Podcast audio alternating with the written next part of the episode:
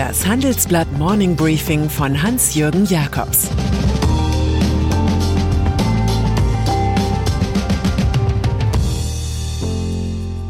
Guten Morgen allerseits. Heute ist Donnerstag, der 14. Juli 2022 und das sind unsere Themen. Was das mit Freiheit, Gleichheit, Brüderlichkeit?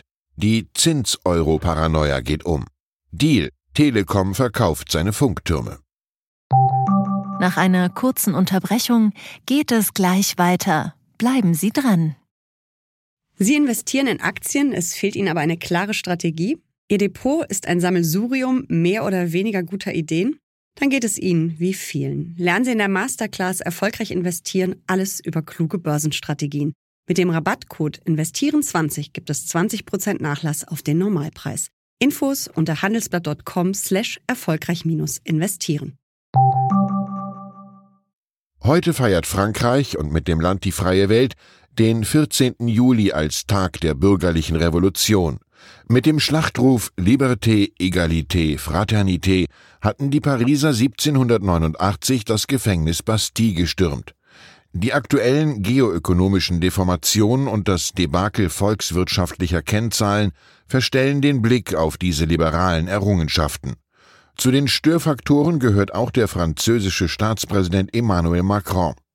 Auf die Vorwürfe, warum er in der Vergangenheit auf dubiose Weise Lobbyhilfe für Uber betrieben hat, reagierte er mit einer Arroganzattacke. Der vulgären Bemerkung, das geht mir am Sack vorbei, folgte ein Hinweis auf einen noch vulgäreren Spruch des Ex-Präsidenten Jacques Chirac, davon wackeln mir nicht mal beide Eier. Dass diesmal das Hirn in die Hoden gerutscht ist, wird die Frustrierten von ganz links und ganz rechts kaum beeindrucken.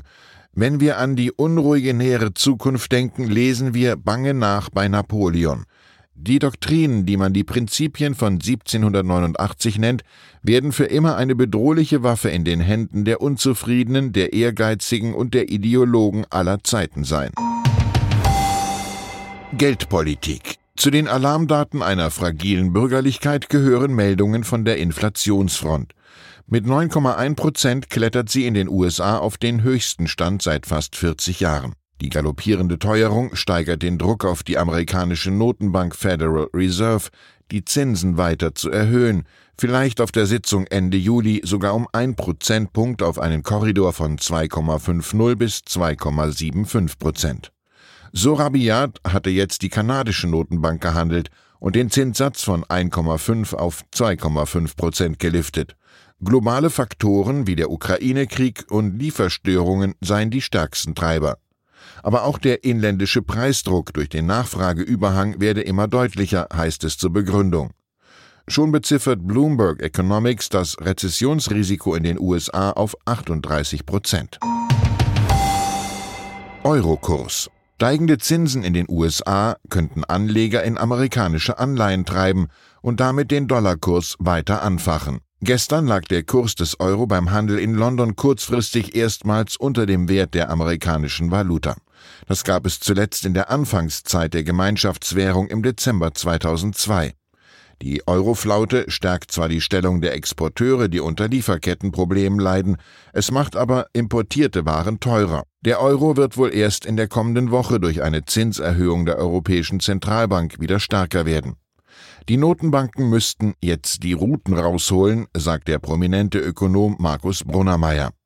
So denken wir jetzt an einen schlecht gelaunten Knecht Ruprecht und damit kurz auch an die Ruheständlerin der Nation Angela Merkel. Scheitert der Euro, dann scheitert Europa.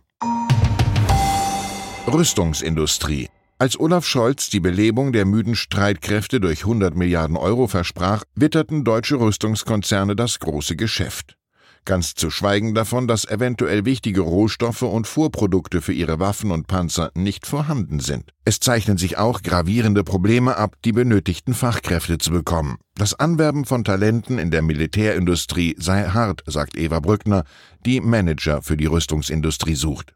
Sie wollen Bekannten und Nachbarn nicht erzählen, dass sie Panzer zusammenbauen. Das Projekt Aufrüstung könnte also ausfallen. Immerhin sucht Rheinmetall bis Jahresende 1000 neue Mitarbeiter. Airbus Defence and Space knapp 600, ThyssenKrupp Marine Systems rund 540 und Hensoldt 200. Wenn sich an der Personallage nicht viel ändert, wird es bald wieder heißen, bedingt abwehrbereit. Autoindustrie. Bei Volkswagen läuft es bekanntlich mit der Softwaretochter Carrier nicht gerade rund und selbst eine Betriebsratswahl stellt Deutschlands größten Industriekonzern vor massive Probleme. Jedenfalls hat jetzt das Braunschweiger Arbeitsgericht Mängel im Ablauf der letzten Betriebsratswahl im VW-Stammwerk Wolfsburg konstatiert.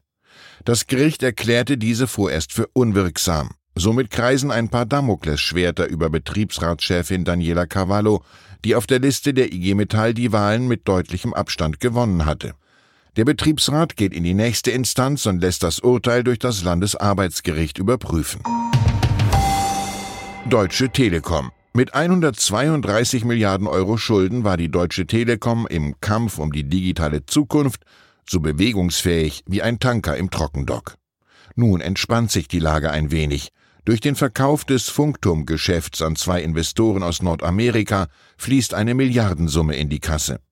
Der kanadische Vermögensverwalter Brookfield Asset Management sowie der Infrastrukturspezialist Digital Bridge aus Florida übernehmen 51 Prozent der Anteile zur Gesamtbewertung von 17,5 Milliarden Euro. Der Rest verbleibt bei der Telekom. Heute soll der 30 Jahre laufende Vertrag verkündet werden. Mit ihrem wichtigsten Kunden, dem Eigentümer Telekom, hatte die Deutsche Funkturm GmbH 2021 ein Betriebsergebnis von 669 Millionen Euro erzielt. Nun ist das Kronjuwel von Telekom-Chef Timotheus Höttges weg, aber dank gestärkter Finanzen der nächste Deal in den USA ganz nah. Und dann ist da noch Peter Feldmann. Der umstrittene Frankfurter Oberbürgermeister von der SPD übertrifft mit seinen Rücktrittsspielchen noch Boris Johnson. Doch fehlt es ihm in der eigenen Partei, erst recht aber bei den Grünen, Volt, der FDP und der CDU an Rückhalt. Und so wird eine große Koalition heute im Frankfurter Römer über den Antrag auf Abwahl des unter Korruptionsverdacht stehenden Feldmann abstimmen. Bei einer Zweidrittelmehrheit ist das Abwahlverfahren formal eingeleitet. Da Feldmann aber erst im kommenden Januar abtreten will, müssten dann die Frankfurter am 6. November bei einem Bürgerentscheid über die Zukunft des Stadtoberhaupts entscheiden. Feldmann scheint auch nicht durch Hinweise auf die Kosten des Wahlverfahrens in Höhe von rund 1,6 Millionen Euro abzubringen zu sein. Es ist ihm ein letzter Spaß, die Bedingungen für seine Abwahl immer wieder neu zu diktieren. Ich wünsche Ihnen einen Erfolg und findungsreichen Tag. Es grüßt Sie herzlich Ihr Hans-Jürgen Jakobs. Zur aktuellen Lage in der Ukraine. Gaslieferung. Gazprom hat den Betrieb der Pipeline Nord Stream 1 wieder in Frage gestellt. Der staatliche russische Energiekonzern zweifelt nach eigener Aussage an der Lieferung einer Siemens-Turbine aus Kanada. Siemens beteuert, die Turbine rasch zum Einsatzort bringen zu wollen. Weitere Nachrichten finden Sie fortlaufend auf handelsblatt.com/ukraine. Das war das Handelsblatt Morning Briefing von Hans-Jürgen Jakobs, gesprochen von Peter Hofmann. Die Welt steht vor gewaltigen Herausforderungen. Zum einen die Energiewende voranzutreiben und gleichzeitig den Klimawandel einzudämmen.